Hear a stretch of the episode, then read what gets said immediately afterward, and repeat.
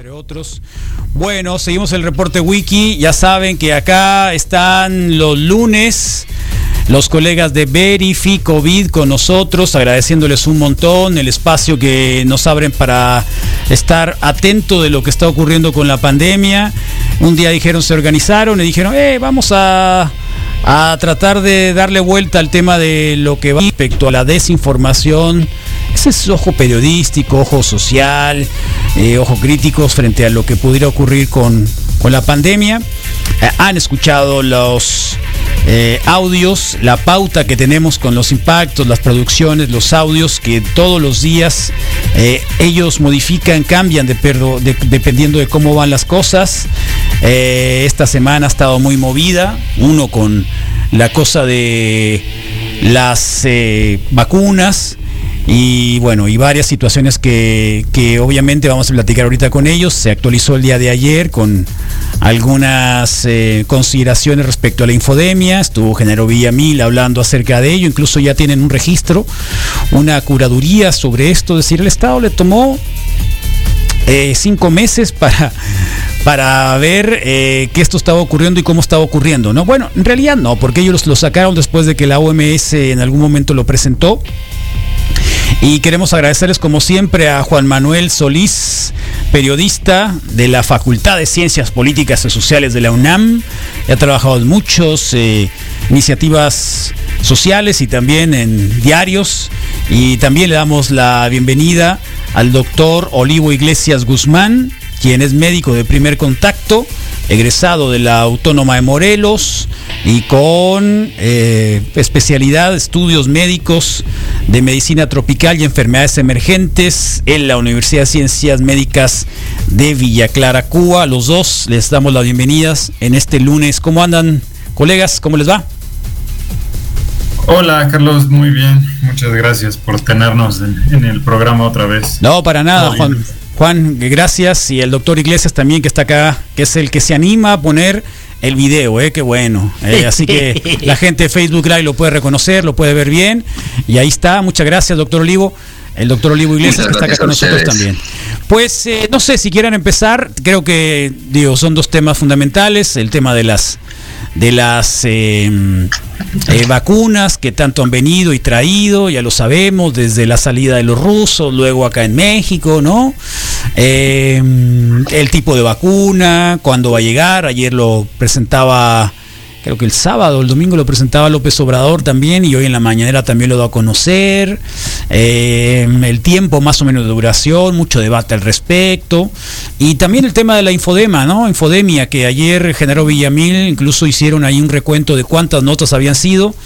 Eh, ustedes han hecho el trabajo desde hace mucho tiempo, antes de que aparecieran todo esto, eh, Juan Manuel, y como quieran entrarle, acá estamos con gusto escuchándolos. Eh, bueno, eh, creo, que, creo que sería importante empezar por el, tema de, las vacunas, que es este, fue una, eh, una noticia muy importante para, el país y para... Es una de las noticias que mayor seguimiento está teniendo también en los medios internacionales, no específicamente hablando de la vacuna de Oxford, sino la carrera por las vacunas, ¿no? Es, es, una gran carrera, o sea, con más de 150 proyectos en todo el mundo alrededor de 150, este, en los que se están desarrollando y probando distintos tipos de vacunas para, eh, para, el COVID, ¿no? Eh, ya hemos hablado eh, con ustedes de que es importante aclarar que aunque estas vacunas estén muy avanzadas y que se están apresurando, o sea, la idea es no se está sacrificando la seguridad, pero se está apresurando los, los tiempos, no se están haciendo las cosas lo más rápido que se pueden. Eh, la, realidad es que no vamos a tener una vacuna por lo menos hasta el primer semestre del año que viene, ¿no? Y cuando digo primer semestre es probablemente mediados del próximo año. O sea, ya llegando más hacia, hacia mayo, junio, sí, sí y solo sí todo sale bien. ¿Por qué? Porque hasta el momento lo que tenemos, y eso es muy importante, eh, son, son vacunas este, o proyectos científicos que han, que han dado resultados o han, han, han, publicado ciertos resultados que sus pares los han, los han revisado y han determinado que hasta la, la digamos, las primeras fases de estudios clínicos, es decir, aquellas que se prueban con animales y ya después las primeras veces que se prueban con personas, ¿no? Eh, tal vez en, números muy, muy pequeños ¿no? de personas, eh, las vacunas podrían parecer estar dando resultados. Pero esta fase tercera, que es la que se está realizando en paralelo con la vacuna de Oxford y también con la de Moderna, si no me equivoco, que son de las más famosas, son, son fases, este, la, tercera es la más importante, eh, o así lo hemos señalado en los audios, porque es la que muestra realmente cómo funciona la vacuna en poblaciones ya más, más amplias, pero además en el mundo real. Es decir, eh, ahora sí hay voluntarios de países como Estados Unidos, como Sudáfrica, como Brasil. Sudáfrica y Brasil son dos de los... Eh, eh, Estados Unidos, Sudáfrica y Brasil son de los países que mayores brotes de COVID tienen en el mundo, ¿no? Sudáfrica tiene un brote similar o un poco mayor al de México en términos de, por lo menos, casos confirmados. Y ahí sí entonces podemos ver si la, la, vacuna funciona, se le administra la mitad, bueno, no, no, no, exactamente la mitad, pero un poco menos de la mitad, digamos, de las personas un, este, un, eh, una sustancia que no tiene efectos, ¿no? Este, el placebo famoso, y se administra la vacuna, se vuelve a administrar y de lo que se trata es que al menos la mitad de las personas a las que se les administró la vacuna no se enfermen, ¿no? Es, digamos, en términos muy generales, así funciona. Eh, pero además estamos calificando seguridad, entonces estas vacunas lo que se necesita saber es también qué otros efectos tienen. Entonces se prueban en poblaciones que antes no se probaban, o sea, digamos, en fases previas no se, no se testeaban, ¿no?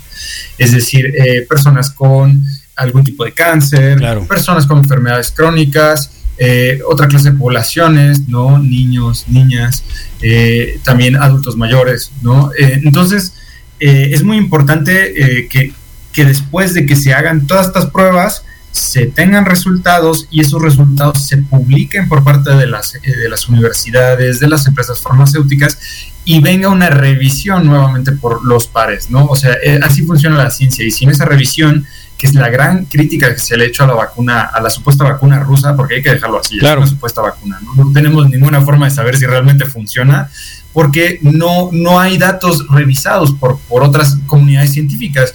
Y sí es cierto, siempre hay una guerra eh, político-ideológica Oriente-Occidente, ¿no? Y, el gran ex bloque comunista, socialista, eh, contra, contra el bloque más capitalista, pero la realidad es que eso es. Y entonces hay que decir, ya para, para cerrar, es este, a reserva de lo que diga el, doctor Olivo, es este, esta vacuna de Oxford está en esa fase, en la, entre la fase 2 y la fase 3 de pruebas. Y la, lo que se está haciendo ahorita con el, con el trato este que se hizo entre las fundaciones, las farmacéuticas, los laboratorios en México, el gobierno, es prevenir que la, la, vacuna va a dar buenos resultados para acelerar su fabricación y tenerla lo más pronto disponible. Pero lo más pronto disponible es nuevamente a mediados probablemente del próximo año. Ah, ah, sí, claro, este, sobre eso. Ah, y sobre la vacuna, digo, pareciera que locura, ¿no? Pareciera que estamos viendo un capítulo de Umbrella Academy, no sé si la hayan seguido, todavía la lucha de la Guerra Fría entre Estados Unidos y México por la, perdón, entre Estados Unidos y Rusia, el bloque occidental y el bloque eh, soviéticos sobre, sobre las vacunas. O sea, qué flashback estamos viendo en la, pandemia. Todo, todo empieza a fluir, ¿no? Eh, pero bueno, doctor, ¿cómo ves el tema de las, de las, eh, de las vacunas, sobre todo? Y, y bueno, hay gente que, que no se la quiere poner, ¿no? De alguna forma. Justamente, justamente, Carlos, ayer me, me preguntaba mi hermano, cuando llegue la vacuna, ¿tú te la vas a poner? o más bien me preguntaba, ¿vas a dejar que te la pongan? Le digo que sí. Me ¿cuál, ¿a cuál le vas? ¿A la rusa o a la de, o a la de Oxford? ¿no?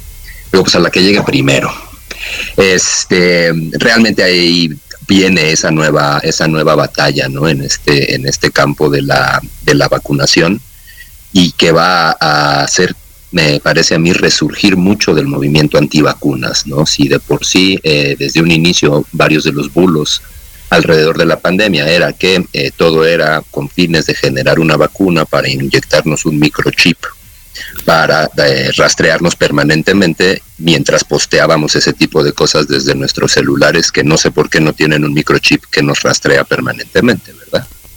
Entonces, este Eh, pues bueno, viene, viene ese tema, ¿no? Viene ese, ese nuevo embate de la, de la desinformación y de la sobreinformación, ¿no? De lo que compone esta llamada infodemia y que vamos a tener que trabajar mucho en ese ámbito una vez que ya empiece a haber eh, dosis disponibles eh, para la vacunación a la población general, ¿no? Este, eh, desde el 21 de mayo, el laboratorio AstraZeneca sacó un comunicado en el que en el que anunciaba que ya empezaban las fases de preparación para la producción de 400 millones de dosis para este septiembre de este año, ¿no? Eh, empezó a ver justo a raíz de esta de este comunicado que, que, que saca el laboratorio corresponsable de la, de la producción de la vacuna de Oxford y este pues empieza a haber mucha mucha especulación que ya para fines de este año va a haber vacuna, ¿no? Bueno, a mí me parece que estas 400 millones de dosis que se anuncian eh, van a ser parte de estos estudios clínicos controlados. Este es un hito histórico, ¿no? Que, que haya habido la producción de una vacuna en tan corto tiempo, ¿no? y eh, que, se logren completar las fases de los estudios clínicos controlados que hasta el momento son eh, los mecanismos por los que podemos tener certeza de la eficacia y seguridad de eh, medicamentos y tratamientos, ¿no? empieza a haber mucha especulación de por qué tan rápido, cómo le hicieron para que tan rápido surgiera, ¿no? Y bueno, el laboratorio y, la Universidad de Oxford lo que anuncian es que ellos tenían desde 2014, me parece, un programa de contingencia en caso de, eventualidades, ¿no? Aprendizajes de la, de la epidemia de, de la influenza H1N1 de 2009 pues bueno, estar preparados por si tenemos que hacer una vacuna para lo que sea. No era específicamente para un coronavirus, pero eligieron muy bien qué vehículo iba a llevar esa, esa vacuna, que, que es algo parecido a un, caballo de Troya, ¿no? Es, esconder dentro de algo que ya conocemos eh, la mayoría de los seres humanos, que es un adenovirus, que es un virus de los principales causales de infecciones respiratorias altas leves, esconder un, un tramito del código genético que codifica para la proteína que el SARS-CoV-2 utiliza para unirse a las células del cuerpo humano. ¿no? Entonces, eh, eh, lo que anuncian es que tenían justo este caballo de Troya ya preparado y lo, lo que se necesitaba era eh, acoplar el, tramo de código genético de cualquier virus, de cualquier eh, eh, patógeno que surgiera a ese virus para generar una vacuna muy, muy, muy probablemente exitosa.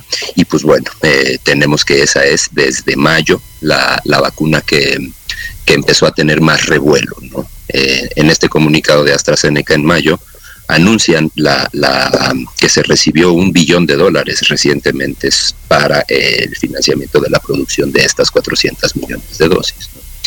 Entonces, eh, mi lectura personal fue, pues bueno, si ya le están invirtiendo esas cantidades de dinero a esa vacuna es porque hay mucha esperanza en esa vacuna, ¿no? Eh, y al mismo tiempo la carrera está en otros, en otras vacunas, en otros laboratorios, la semana pasada leía por ahí que eh, la vacuna china, porque China también, el gobierno chino anunció desde hace tiempo que estaban trabajando en una vacuna, eh, leí que no había generado la eh, reacción inmunogénica esperada en todos los pacientes. Entonces probablemente empieza a desinflarse esa, ese, esa vía para obtener una vacuna. Y pues bueno, siguen estando la de Moderna, la de AstraZeneca, Pfizer por ahí también tenía algo que decir, y bueno, los rusos eh, con, con estrategia más que con resultados, ¿no? Lo mismo pasó con, con otro medicamento, el Avifavir. Ah, sí, es verdad. Se anunció. Sí. Se anunció también como primer medicamento registrado para combatir al, al coronavirus, ¿no? Bueno, que se registre no quiere decir que esté comprobado, que esté estudiado, que esté reestudiado, ni mucho menos. Simplemente lo registraron. ¿no?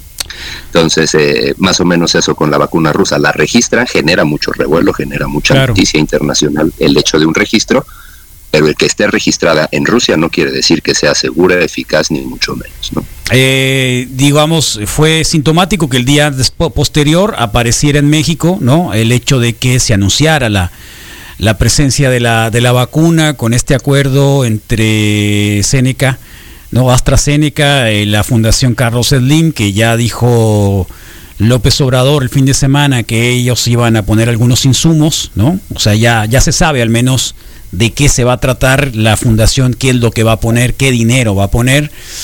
Eh, ahora, el que sea para América Latina es igual de segura que para Europa o Estados Unidos. Digo, pregunto porque era como que, ah, les vamos, ustedes quieren vacuna, háganlo ustedes mismos.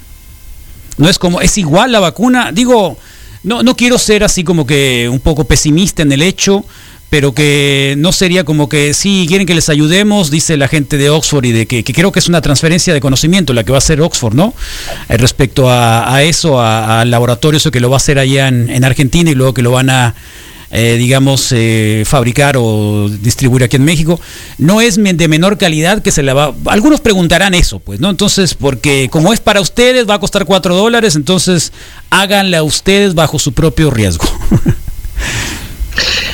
A, mí me parece que no. Justamente este comunicado del, laboratorio eh, del 21 de mayo eh, abarca, ¿no? También tiene eh, en, una parte del, texto que el laboratorio se compromete a hacer una vacuna de distribución garantizada, universal y equitativa, ¿no?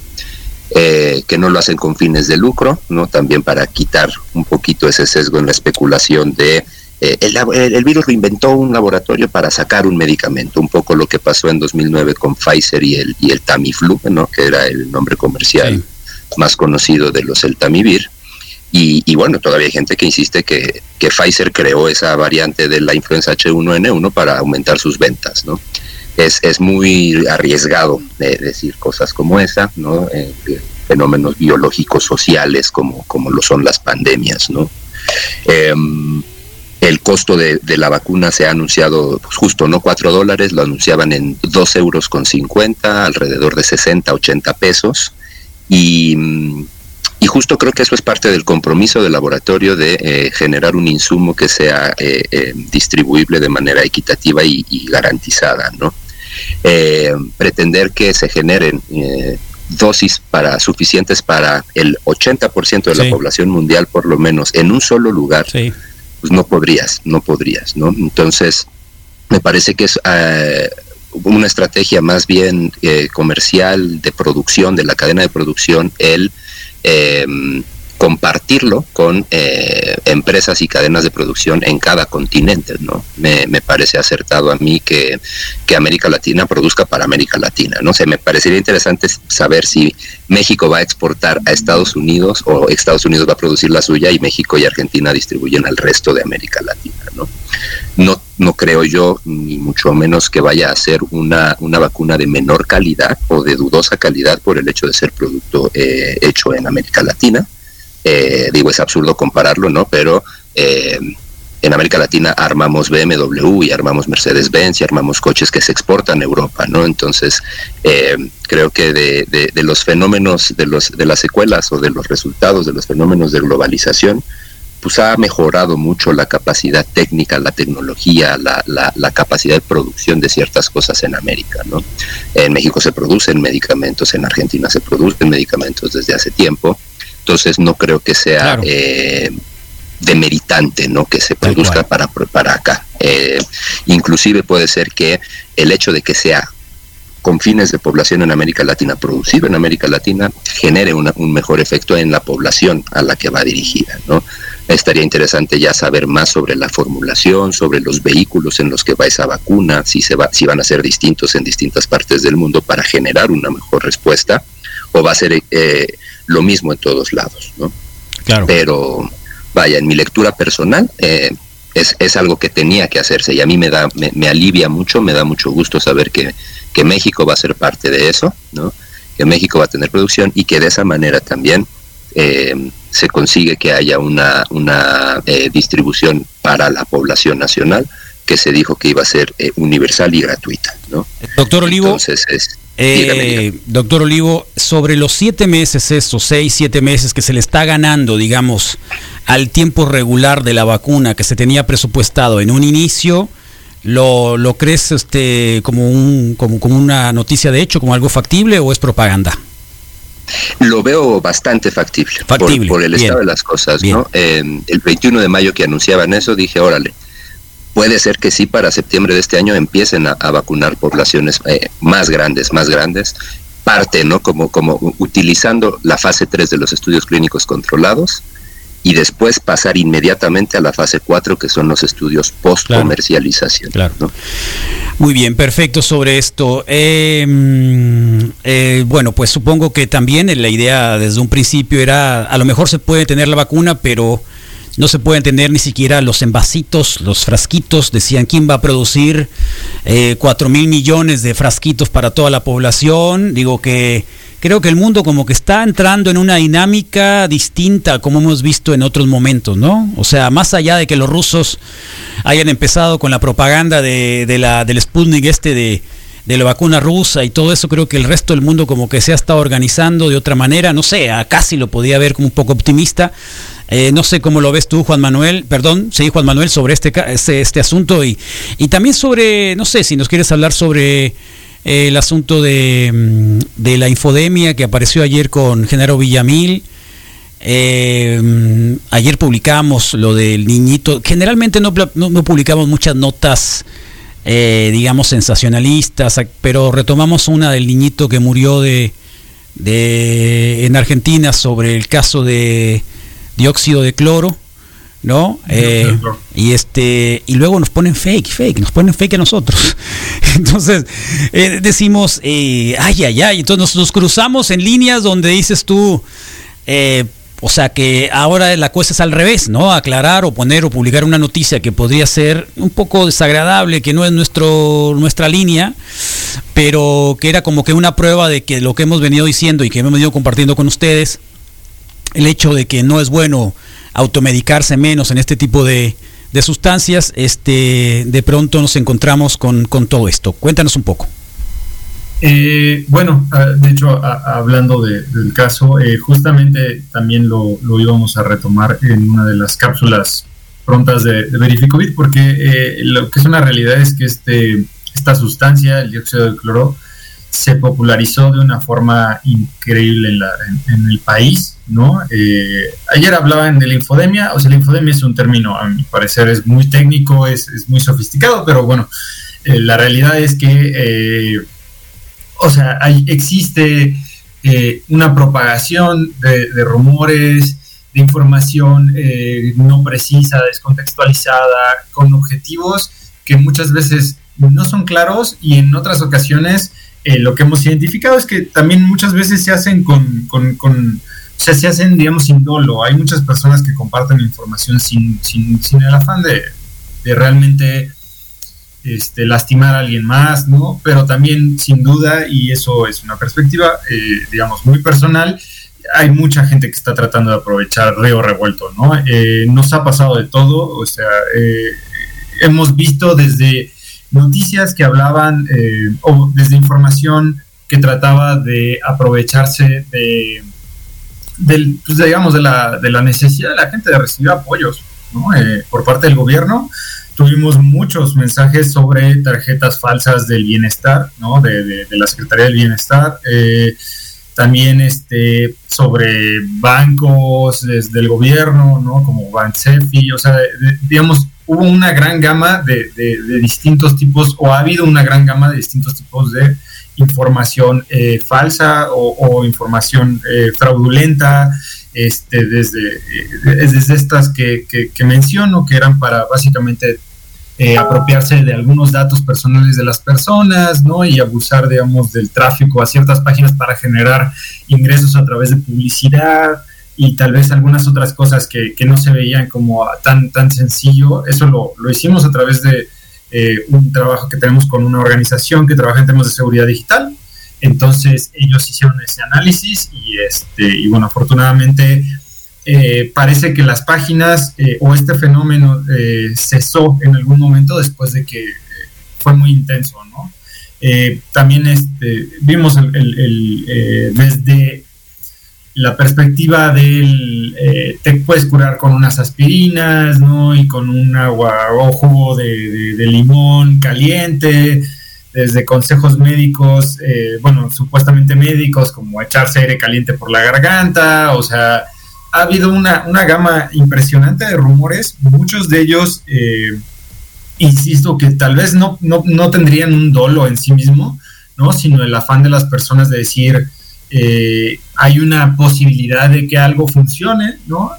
Eh, pero ciertamente en un país con, eh, con una desconfianza histórica hacia un gobierno que ha sido históricamente corrupto, ¿no? Que ha sido históricamente alejado de las personas, que un sistema de salud bastante mellado, ¿no?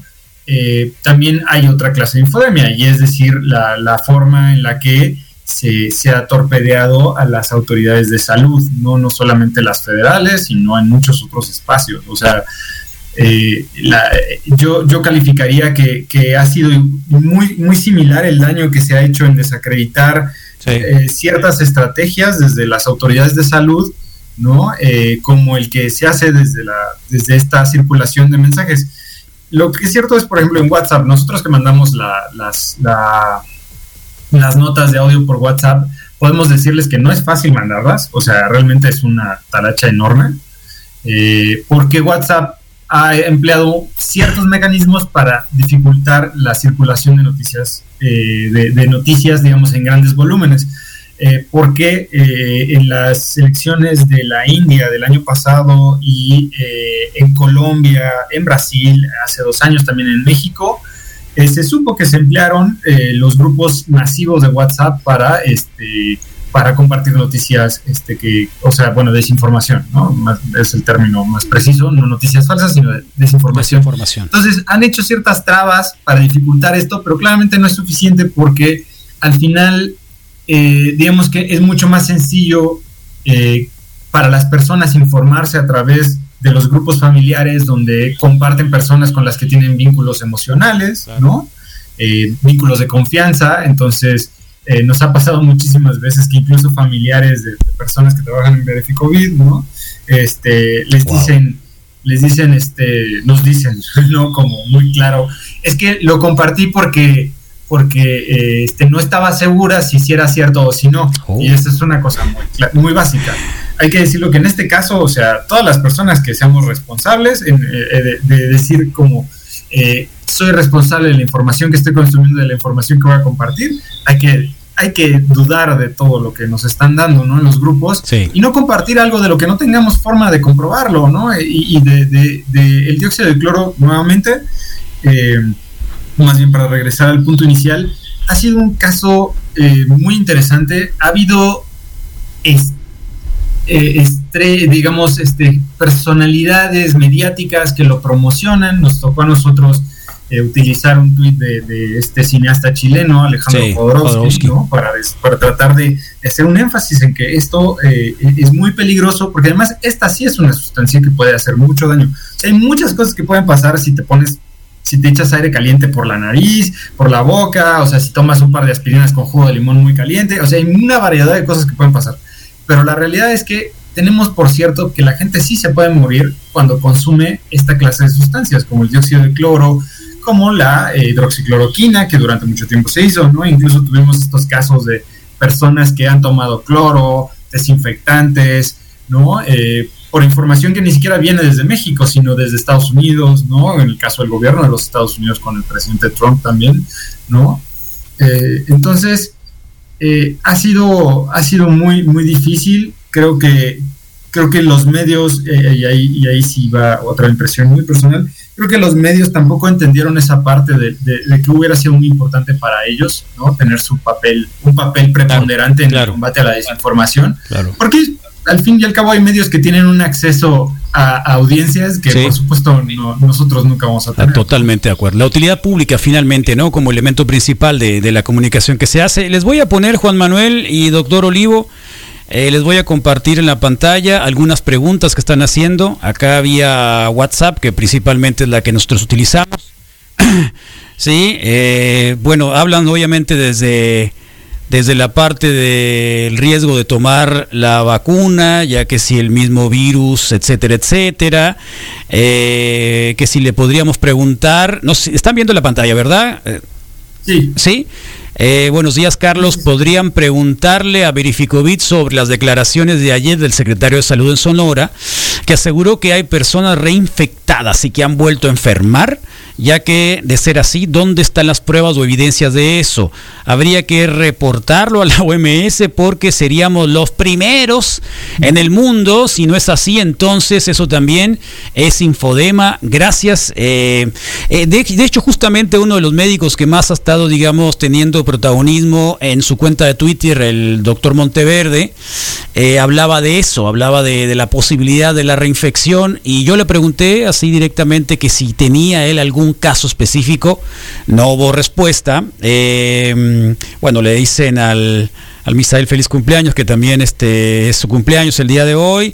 Eh, y hablan sobre todo del tema de la reinfección, eh, la vacuna segura y algunas otras cosas que creo que por acá les voy a... que tienes voz de narrador, mm, bueno, doctor, doctor Olivo. Así que por ahí van un poco las preguntas. Pues bueno, así, empezando por la parte de las reinfecciones, que es un tema eh, frecuente, es una duda muy frecuente en pacientes también, ¿no? El, riesgo de me puedo volver a infectar.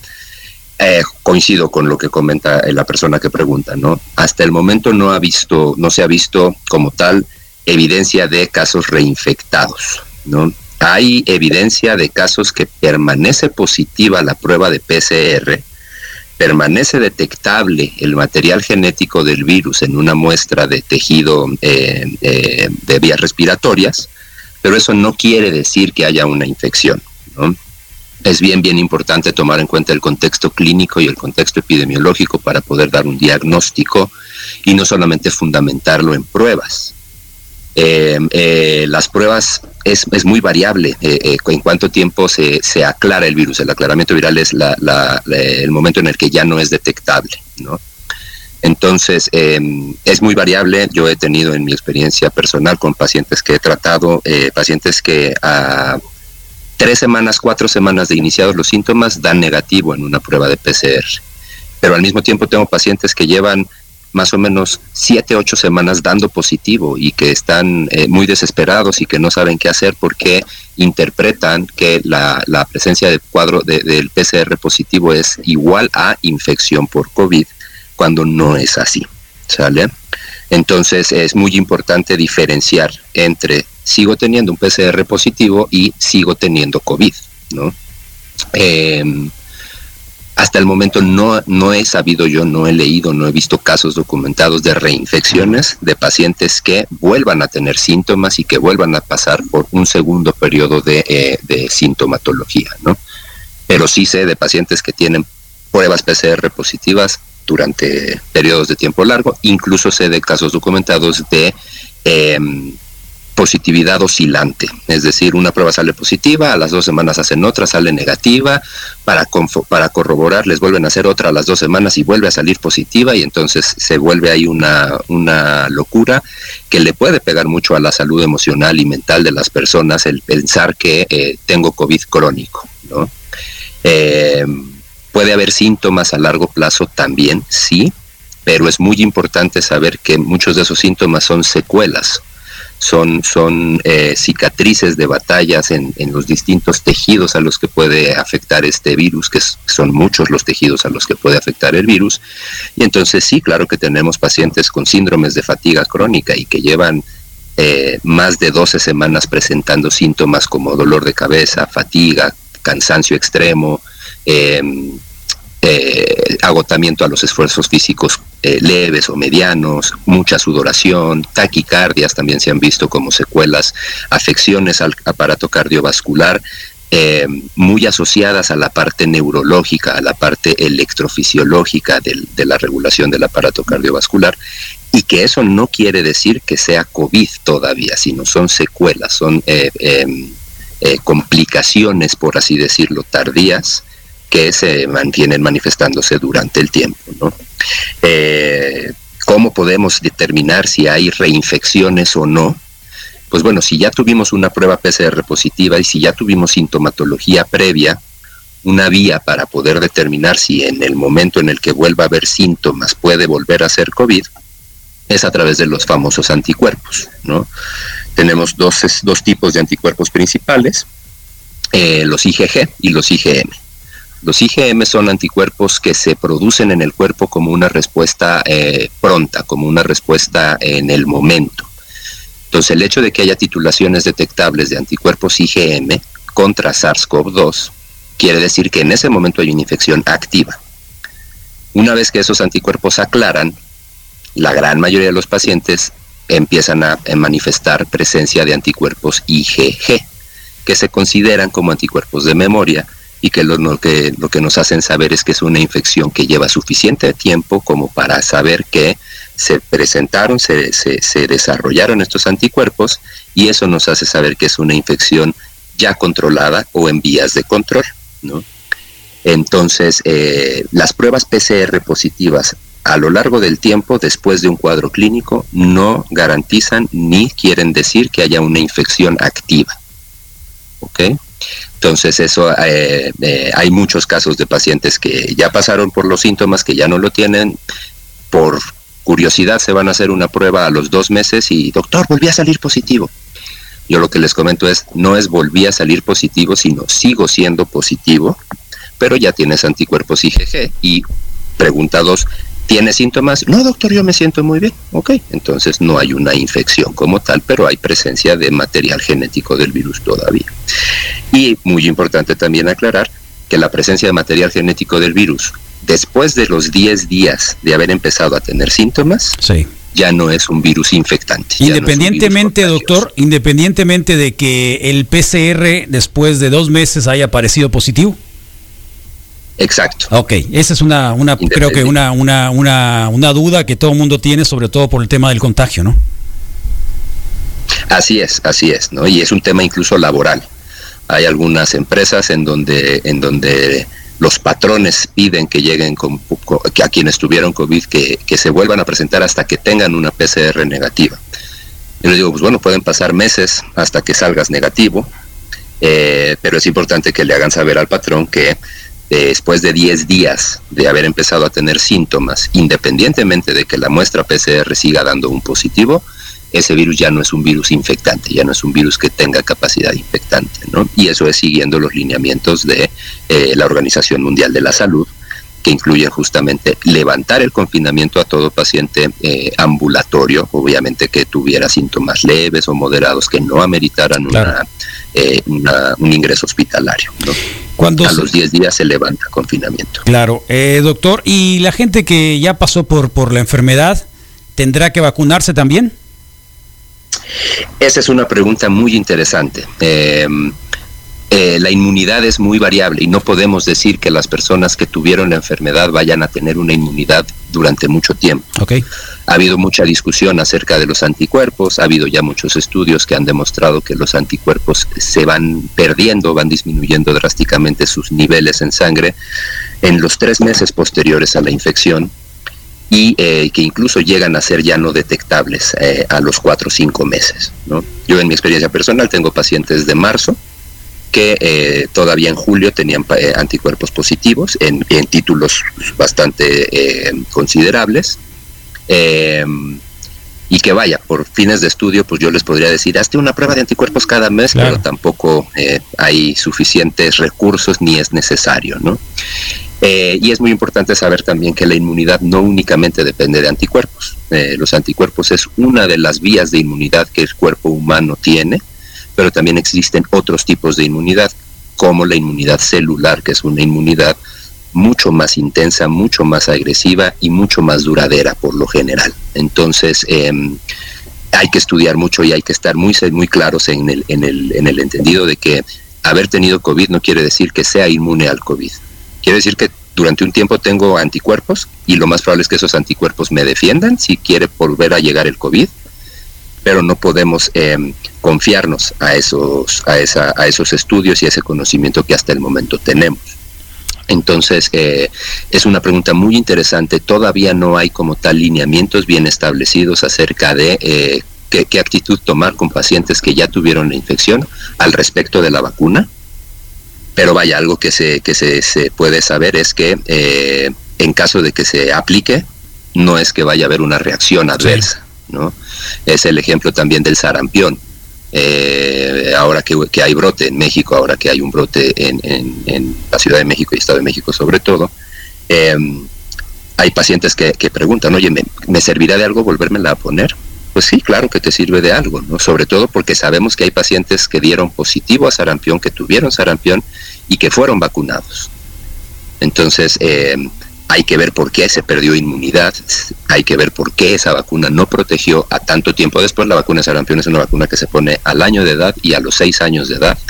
Entonces, personas de 45 ¿no? años, de, de 47 años que han dado positivo, pues ya tienen más de 40 años de su última dosis. ¿no? Claro y ponérsela en estas a estas alturas si yo hoy voy y me pongo una vacuna de sarampión no me va a generar ningún efecto adverso. Quizá me den los efectos secundarios de toda vacuna como un poquito de fiebre y síntomas gripales en la noche pero no me va a dar sarampión y retomando bueno aprovechando el tema de vacuna para la pregunta que, también hacían sobre los riesgos de la vacuna si es el mismo virus eh, pues comentarle a esta persona que eh, ese es el, el precepto lógico de la vacunación es inocular eso mismo que te puede hacer daño, pero tratado de ciertas maneras en laboratorios para que no te dé la enfermedad y sí generes la respuesta inmune. ¿no? Existen distintos tipos de vacunas, eh, algunas son de virus vivos atenuados, otras son de virus muertos, otras son de pedacitos de los virus, pero la intención de la vacuna es presentarle a tu cuerpo, a ciertos elementos de nuestro sistema inmune, ciertos elementos de los bichos que nos pueden hacer daño para que nuestro cuerpo aprenda a defenderse contra esos bichos sin tener que conocer al bicho completo ni tener que enfrentarse a la enfermedad que me puede hacer el bicho. Y entonces cuando yo ya conozca al bicho completo, mi cuerpo ya sabe perfectamente cómo defenderse de las partes de ese bicho que me pueden lastimar. Perfecto. Entonces, este, ese es el, el mecanismo, el, el precepto lógico de la vacunación. ¿no? Muy bien, pues eh, creo que completado, creo que va a haber y seguirá habiendo un montón de preguntas al respecto, ¿no, doctor Olivo? ¿No, Juan Manuel?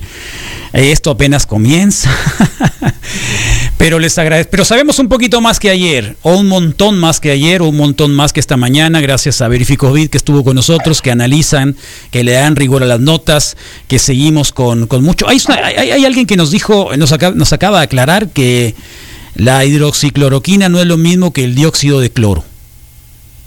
No, ciertamente no, lo son. ¿No lo son? O sea, el dióxido de cloro es una sustancia que se usa para desinfectar este, hasta vegetales, agua industrial, de todas cosas.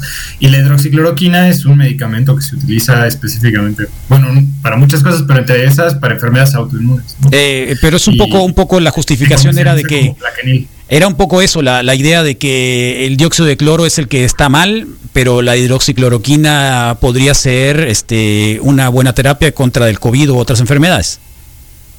Se probó, pero no existe ninguna evidencia de que mejore eh, el tratamiento, o sea, que ayude a los pacientes con COVID grave y, y no se recomienda bajo ningún, o sea, no se recomienda consumir nada de medicamentos autorizados o no autorizados, este, para tratar de, prevenir o tratar el COVID. ¿Efectos secundarios? ¿Efectos secundarios? ¿Te podría tener la hidroxicloroquina también? Sí, tiene graves. Ah, sí. Hay que decir el doctor. Sí, claro. Eh, eh, puede tener efectos secundarios eh, considerables, ¿no? es un medicamento que usamos para el tratamiento y justo puede ser para la prevención de algunas infecciones tipo malaria, no ah. nada que ver con, con cuestión viral por COVID, ¿no? Y eh, tiene mucho, mucha aplicación en el, en el universo de la autoinmunidad para enfermedades como artritis reumatoide, para enfermedades como el lupus eritematoso. Y en los pacientes que la, que la consumen hay que cuidar muchos aspectos de su salud y darle un seguimiento específico a muchos aspectos de su salud justamente por el consumo de la hidroxicloroquina. Hay que cuidar mucho el latido cardíaco, hay que, hay que hacer mucho eh, eh, seguimiento cardiovascular, dermatológico, oftalmológico, del sistema renal. Eh, entonces sí, es un medicamento que tiene sus, eh, sus riesgos y que obviamente bien guiado y bien, y bien utilizado puede tener muchos beneficios para muchas enfermedades, no para el COVID. No Demostrado ya que no para el COVID. Claro, no es una quimioterapia, pero un trato similar. Algo similar. Algo Tiene similar, ahí eh, alguna. Digo, para alguna tener el cuidado debido, me refiero a que si no es realmente necesario y bajo inspección médica, no hay que tomarlo, no hay que aplicarlo. Exactamente, ¿No? exactamente. Muy bien.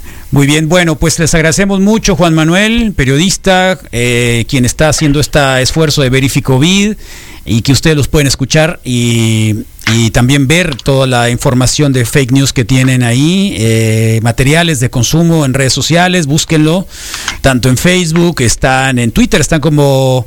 Eh, es COVID-MX. COVID-MX, así es, COVID-MX, en Facebook como Verificovid. Eh, te mandan a saludar. Acá creo que conociste la voz de mi mujer ahí, este doctor Olivo. Le mando la, la- la voz la otra vez para decirle, sé serio, Carlos. Entonces ya la conoció. eh, te manda a saludar también. ¿no? Al respecto. gracias. Así que gracias a los dos, por favor. Doctor Olivo Iglesias, muchas gracias por estar Muchas al pendiente. gracias a ustedes. Muchas gracias. Nos vamos al corte rápidamente. Eh, seguimos con el cumpleaños de Misael Flores. Es la versión extendida, ¿eh? No te hagas loco. No, ¿qué Pero no vayas a llorar, ¿eh? No, sirve para los Pero no vayas a llorar. El sábado. No vayas a llorar. No, rolón. Gracias.